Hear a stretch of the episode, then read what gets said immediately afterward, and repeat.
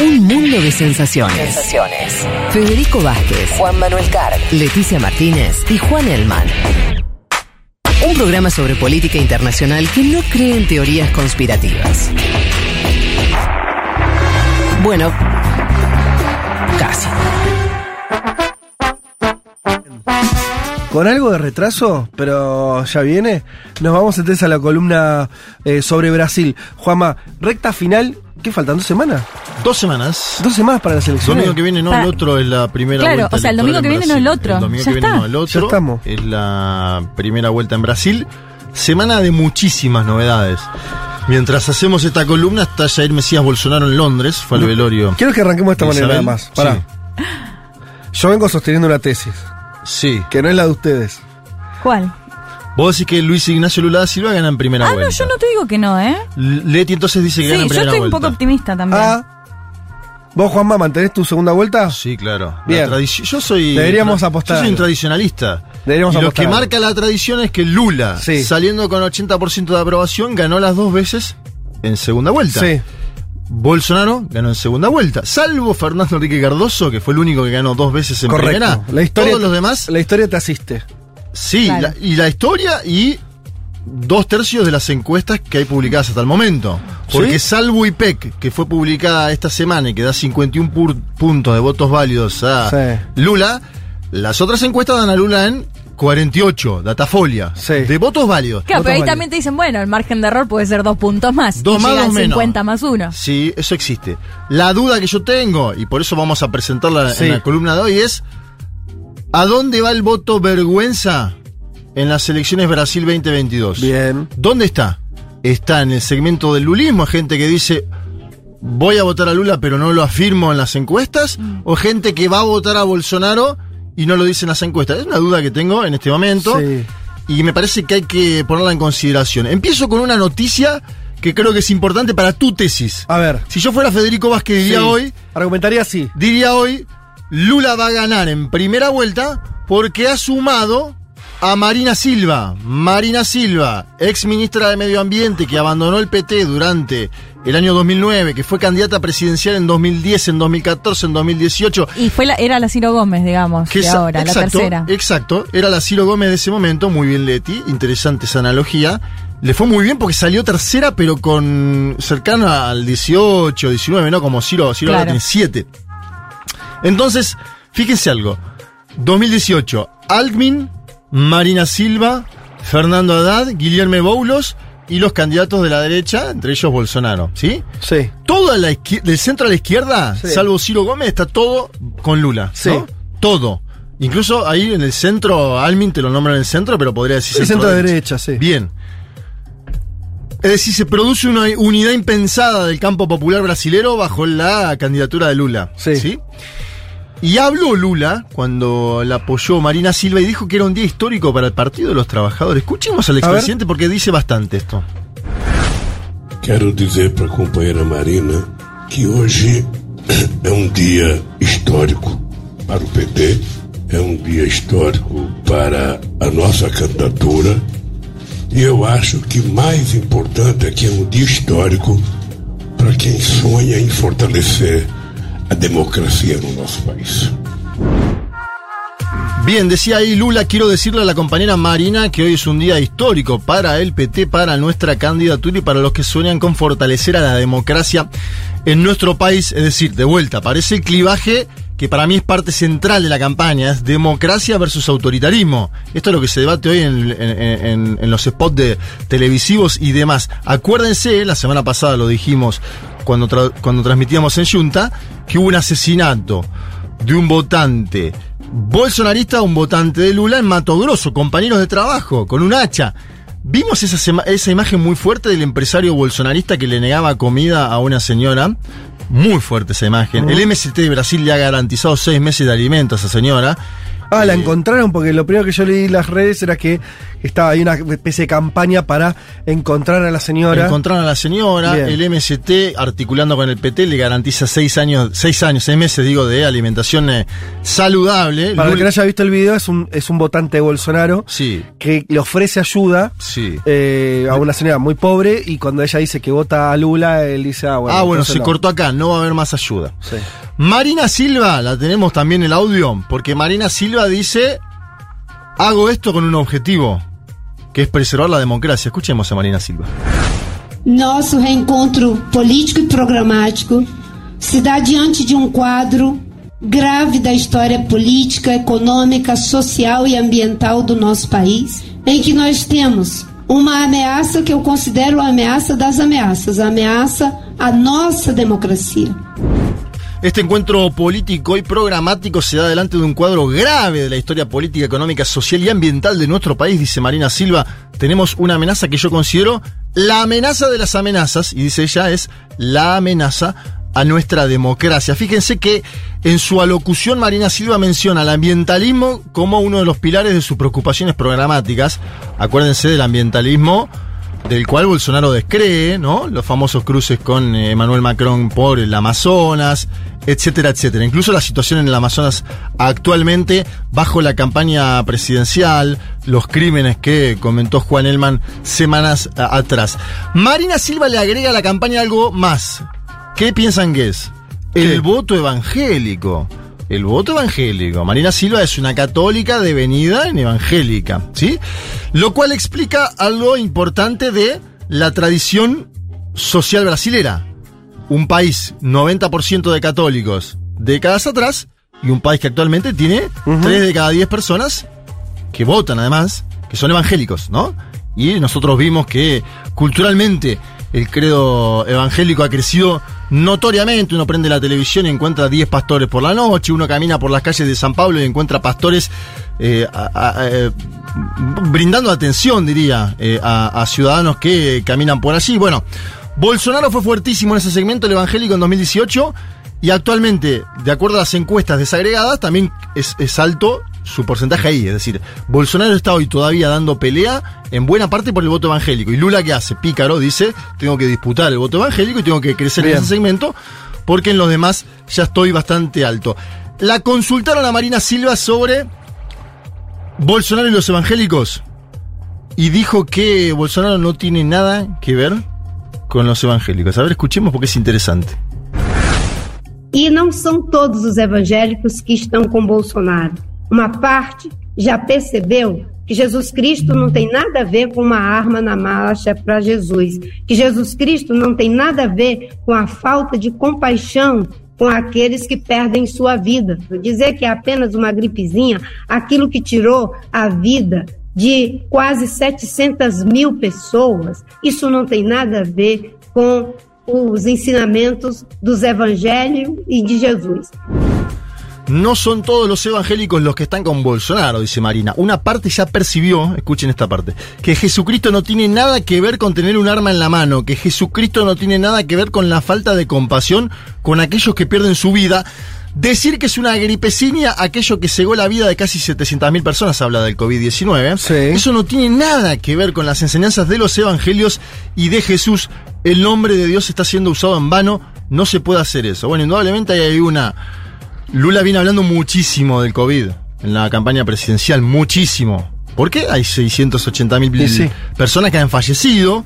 Eso si uno hace una cuenta veloz, 680 mil por cuatro de familias, Mm. ¿no? Son muchas familias, digo, por integrantes familiares, mínimo. Sí, son, sí, sí. so- son muchos, eh, Sí. mu- muchos brasileños y brasileñas que han sufrido una verdadera tragedia, ¿no? En parte por las decisiones políticas de Bolsonaro, ¿no? Aquel aperturismo veloz, la pelea con eh, los gobernadores, lo contamos mucho acá en 2020. Acuérdense esa. Yo vengo escribiendo capítulos del libro. El momento en que aparece el COVID-19 en Brasil, Bolsonaro está paseando en jet ski en Brasilia, ¿sí? Cuando, cuando, está, cuando hay 10.000 muertos en Brasil, Sí. que todos los medios ponen los per- 10.000 muertos, tapas Sí. negras, Bolsonaro está paseando en jet ski. Y así tenés 2.000 anécdotas de lo que sucedieron estos años. Juanma, de hecho Sí. no sé si lo vas a contar después, pero, y mm, corregime si me confundo, pero esta semana fue creo que la primera vez que pidió disculpas por Bolsonaro por varias de las cosas que dijo. Justo, me viene bárbaro eso que decís porque voy a ese, esa entrevista que la hace justamente en un podcast evangélico Bolsonaro. Bolsonaro ahí pide disculpas por una sola frase. Cuando había dicho en abril del 2020, le preguntaron, ¿qué tiene para opinar usted de la muerte de COVID-19? Y él dijo, no soy funebrero. Claro. Una, Que- que- una que- escoria, ¿no? La- tremendo. la- vamos a decirlo así. Sí, sí, Alguien que dice eso es una... Bien, entonces él pide disculpas en este podcast. Y además la novedad, y te agradezco Leti, el- la, la intervención, tiene que ver con que en ese podcast Bolsonaro dice que si pierde, por primera vez dice esto, que si pierde, y ahí yo también, si fuera Federico Vázquez, te lo defendería como tesis de, ojo que Lula puede ganar en primera Sí. vuelta, dice Bolsonaro que si pierde, entrega la banda y deja la política. O sea, Sí. da a entender que no hay Capitolio brasilero. Ajá. A ver, escuchemos al presidente Bolsonaro. Se essa for a vontade de Deus, eu continuo. Se não for, a gente passa aí a, a faixa e vou me recolher, porque com a minha idade eu não tenho mais nada a fazer aqui na Terra, né? É, se acabar a minha, a minha, minha, essa, essa minha passagem pela política aqui em 31 de dezembro do corrente ano. Obrigado a todos. Escucharon el tono de Bolsonaro un poco apagado Sí. para lo que es generalmente Bolsonaro. Igual después voy a hablar de las movilizaciones porque creo que son grandes las movilizaciones a favor de Bolsonaro, pero eso es otro capítulo. Dice Bolsonaro, si esa fuera la voluntad de Dios, yo continúo, es decir, ganando. Si no fuera, paso la banda y me voy, porque con mi edad no tengo más nada para hacer si acaba mi pasaje por la política en diciembre de este año.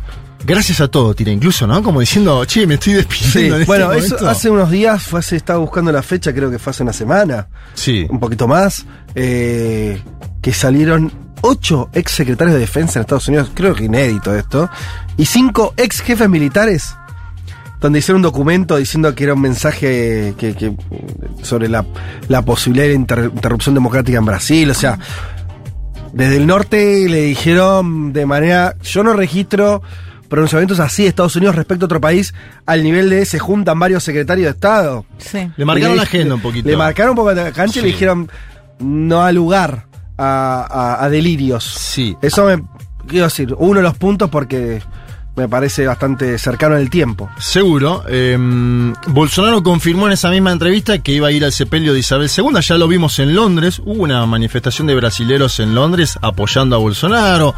Bolsonaro hablando de lo que se pone en juego en las próximas elecciones. Y claro, Lula salió a decir.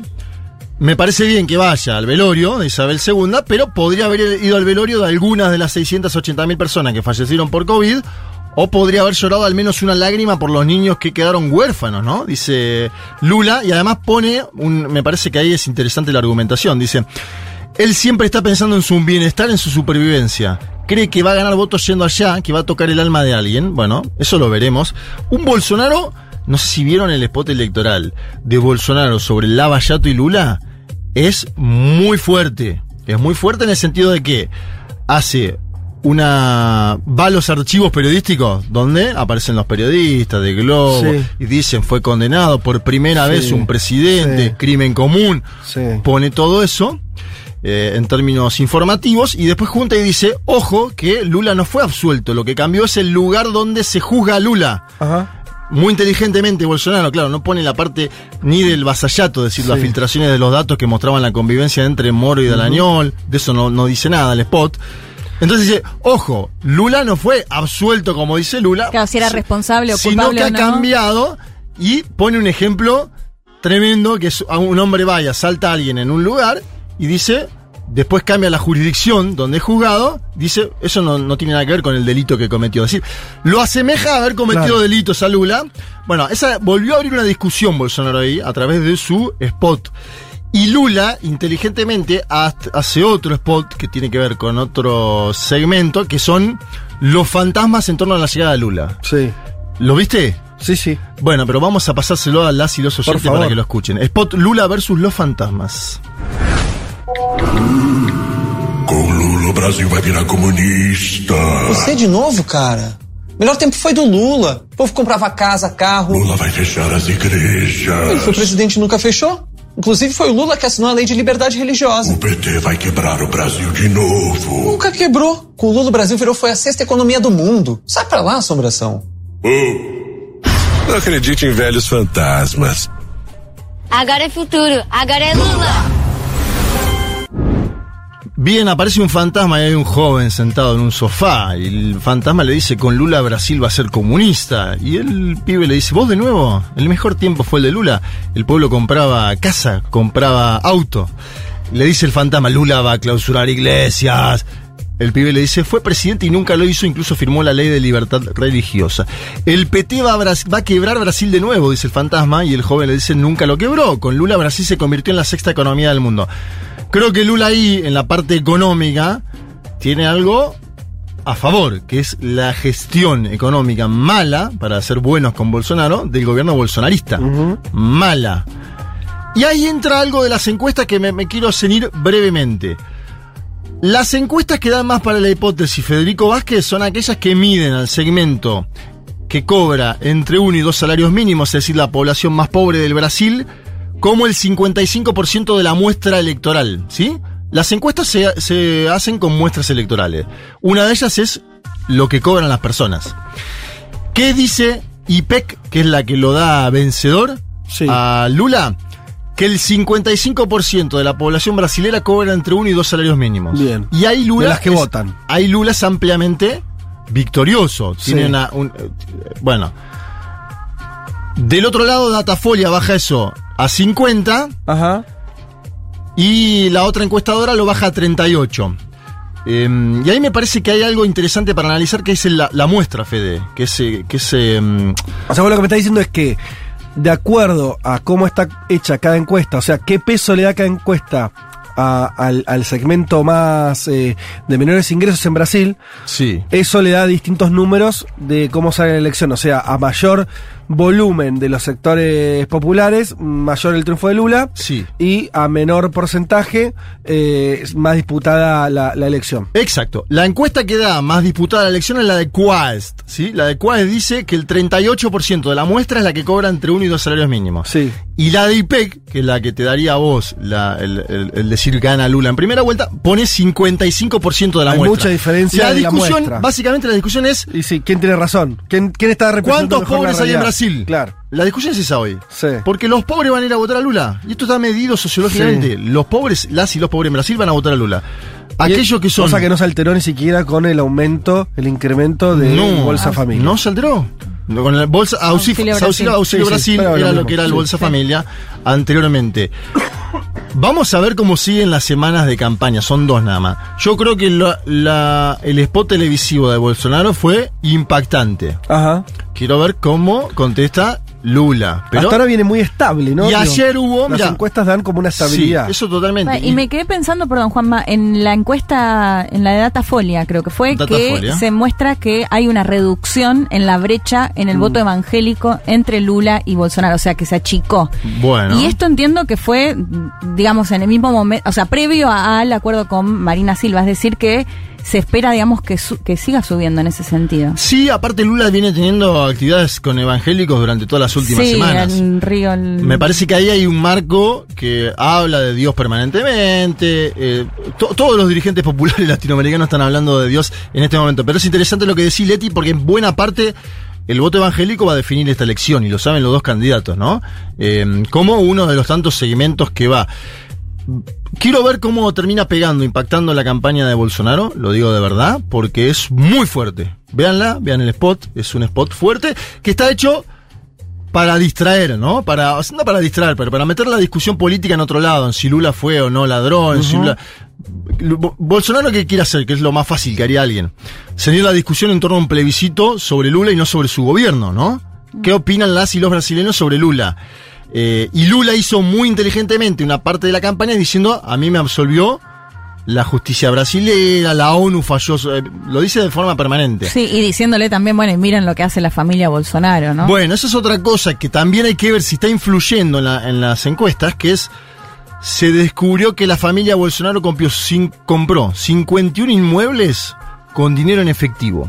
Esto es una investigación de las últimas semanas 51 inmuebles con dinero en efectivo. Es bastante. Eh, Sí, ¿no? Eh, Unas no para- efectivo cuando vas a comprar un jean que te dicen en efectivo es más barato, lo bueno que en Bra- 51 propiedades. Lo bueno que en Brasil no lo compras en dólares, se compran en reales las casas. Entonces hicieron un meme que era empate técnico. Decían Lula 51, votos válidos, Bolsonaro 51, propiedades compradas a través Claro. de dinero en efectivo. Este es el panorama, este es el escenario.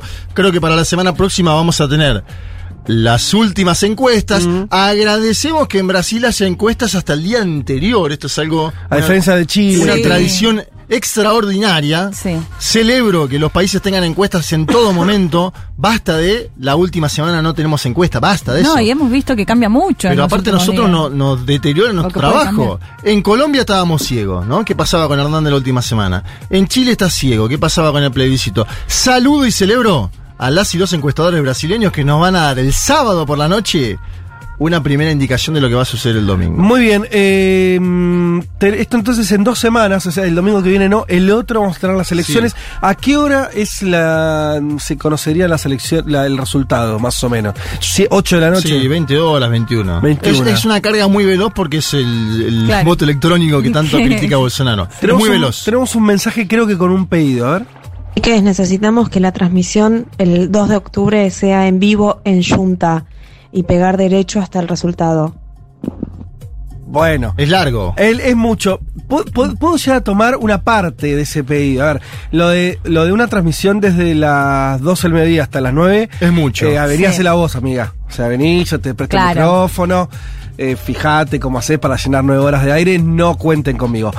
Mm, Pero, Pero, la ¿qué vas a anunciar? La parte donde nos juntamos en el bar. Puede estar lindo, en 15 días, seguramente va a ser una noche linda, Calurosa. Sí. eh, primaveral. Sí. Cerveza. El tema es que con una cerveza. El tema es Cervellina. que- ¿Qué integrantes van a estar acá? No, no, no importa. El tema es que esté la gente, Leti. La gente- integrante de que. Ah, pero. De El conductor está. Yo voy a estar. El conductor está, está. Lo garantiza. No importa quién van a estar. Y si, y si alguno de ustedes llega a estar allá, lo llamamos, hacemos una salida, algo hacemos. Los móviles. Mm, vamos a. a- a Desde los búnkers. Vamos a confirmarlo la semana y el domingo que viene, pero yo le anticipo a esa oyente y por extensión a todos los que están escuchando, altas chances. Así Muy como yo creo que hay altas chances de que Lula gane en primera vuelta. Pero altas, altas chances entonces de que nos juntemos en Junta Y sale pantalla. el domingo 2 de octubre, tal vez con pantalla, puede ser, eh, para, para ver las elecciones. Podemos invitar a la comunidad brasilera, a los amigos del PT que El núcleo acá. del PT en la Argentina le mandamos un saludo grande. Los Sí. podríamos invitar también a ser parte. Cerveza. Cervellina. Brasil. Va, per- va bien. Cervellina. Ese día ponemos las heladeras a menos 2, como hacen allá. Menos 3,8. Es eh, tremendo. Cuando vos ves. Pero creo que eso también le doy lo, lo válido. La cerveza se tiene que tomar bien fría. Bueno, por eso, bajamos un poco más todavía el este La tacuara. temperatura de Tacuara. Eh, y bueno, sería un lindo encuentro. Sería, sería un lindo encuentro. Eh, bien, eh, vamos a, a seguir hablando eh, los días que vienen, por supuesto, de esta elección clave, trascendental para todos Te nosotros. agrego un último dato. Sí. Bolsonaro ayer fue al lugar donde nació Lula, en Pernambuco. Para mí, fue muy grande la movilización. Muy grande. Y muy belicosa con Lula. Bolsonaro se hizo el pastorcito en el podcast evangélico. Sí. La gente cantaba Lula ladrón, que va a volver a Curitiba. Ojo. Volvió a Curitiba. Eso fue en Volvió a. Curitiba, pero Sí, con Lula, un acto masivo. Lula volvió ayer a Curitiba, tuvo un acto muy grande, pero atención a que, yo digo, los, los, ac- los actos de Bolsonaro, y créanme, son Sí. grandes. Son muy grandes. Son grandes. Los vengo siguiendo, los Sí. vengo viendo, son grandes los actos de Bolsonaro. Eso no, no sé si tiene implicancias después electorales Sí. grandes, enormes, no lo sab- no Vos lo venís sabemos. con una tesis dicha a media lengua de que hay un voto oculto. No sé para quién es, hay un voto oculto sin duda. Creo que vos crees que es más para Bolsonaro que No, para no sé, no sé, no lo tengo tan claro. Porque Ajá. a la vez veo que hay un descontento grande de los sectores populares y que yo tiendo a creer que la mayoría de los segmentos populares en Brasil cobran entre uno y dos salarios mínimos. Mm. Por lo que vi. En las calles. Perdón, y algo. No, no, so- no soy tanto. por ahí me, me equilibro en un 50, pienso, Mm. pienso más como datafolia. Sí. Pero no creo que sea 38% el que Sí. cobra entre uno y dos salarios mínimos. Por lo que vi, me parece que es un poquito más grande.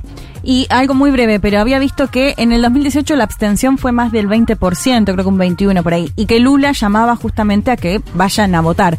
Pero entiendo que los números hablan de este porcentaje de abstención sería mayor- mayoritariamente para Bolsonaro más que para Lula, ¿no? Vamos a ver, a mí no me queda claro eso, no me...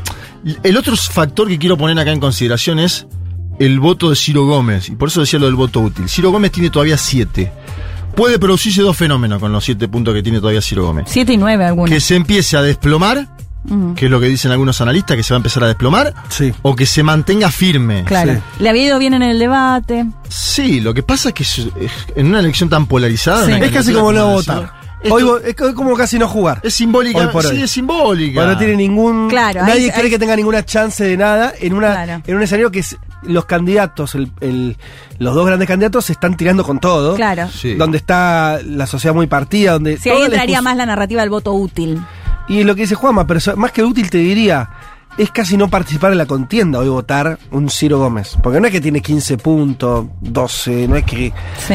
Bueno, como lo que contaba. Pero a la vez hay un segmento que dice ah, quiero, perdón, quiero algo- salir de la grieta, entre comillas. Sí, pero algo más. Ni yo creo que esa- es- esos candidatos a- funcionan si, si estuviera más en el extremo. O sea, si un Ciro Gómez fuera más un, no sé. Milei. Claro, alguien que está, que se va a, la- a, un- a otro lugar, decir, bueno, voto porque soy antisistema. No es anti- antisistema Ciro Gómez. No, no, no, Entonces es un poco que extraño, claro, es un poco extraño esa, esa permanencia de ese porcentaje tan alto en un momento que se está discutiendo tan fuerte. Pero bueno, qué sé yo. Una parte de la izquierda está llamando a que baje su candidatura en este momento. Obviamente Totalmente. esto Claro. no va a suceder, pero hay que decirlo en estos términos. Si Ciro Gómez no estaría hoy compitiendo, Lula ganaría en primera vuelta. Sí. No tengo duda de eso. Bueno, muy bien, nos vamos escuchando a La Mirada, ¿sí? La canción La Mirada del cuelgue con Julieta Venegas, ya venimos.